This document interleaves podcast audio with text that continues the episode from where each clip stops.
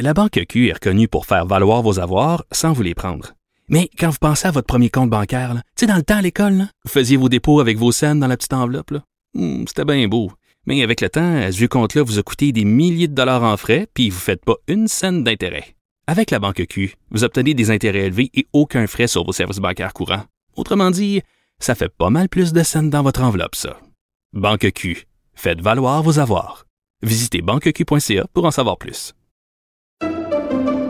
Pendant que votre attention est centrée sur vos urgences du matin, vos réunions d'affaires du midi, votre retour à la maison ou votre emploi du soir, celle de Desjardins Entreprises est centrée sur plus de 400 000 entreprises à toute heure du jour.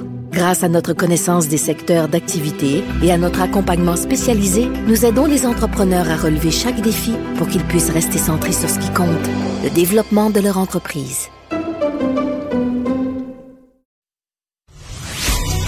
Savoir et comprendre l'actualité.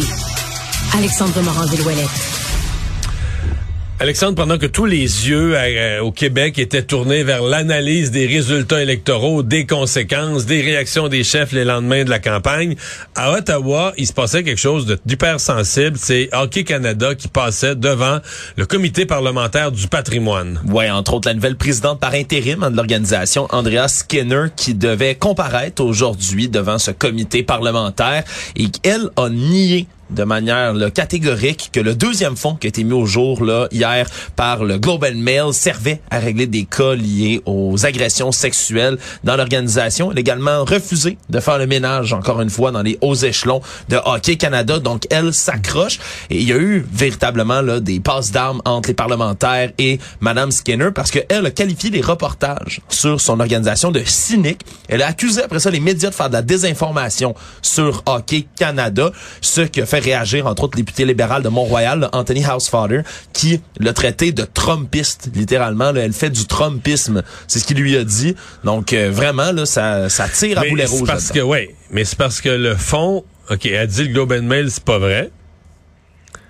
Mais parce que c'est une chose de dire, c'est une chose de dire que ce que ce n'est pas. Mais après ça, il faut que tu dises qu'est-ce que c'est. Quel est ce fonds euh, qui était secret, dont il avait jamais parlé, pourquoi il en a pas parlé? Elle a dit que c'était pour couvrir des réclamations non assurées à une époque où Hockey Canada et ses membres étaient assurés par eux-mêmes. C'est ce qu'elle dit de ce fonds-là. On rappellera qu'il a été renouvelé quand même dans les dernières années.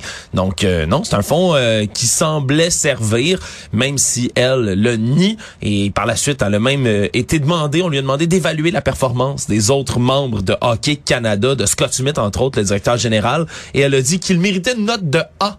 Une belle note de A pour Mais sa finalement, gestion ça de va bien, crise. Tout va bien, Madame la Marquise, tout va bien. C'est ce que Madame Skinner a répété tout le long aujourd'hui en comité. Faut fort à parier que le reste des parlementaires ne vont pas lâcher le morceau de Tito. Et la ministre Saint-Onge, elle, qui a maintenu la pression, qui veut des changements à Hockey Canada. Absolument, hier, encore une fois, réclamer la démission complète des hauts dirigeants d'Hockey Canada.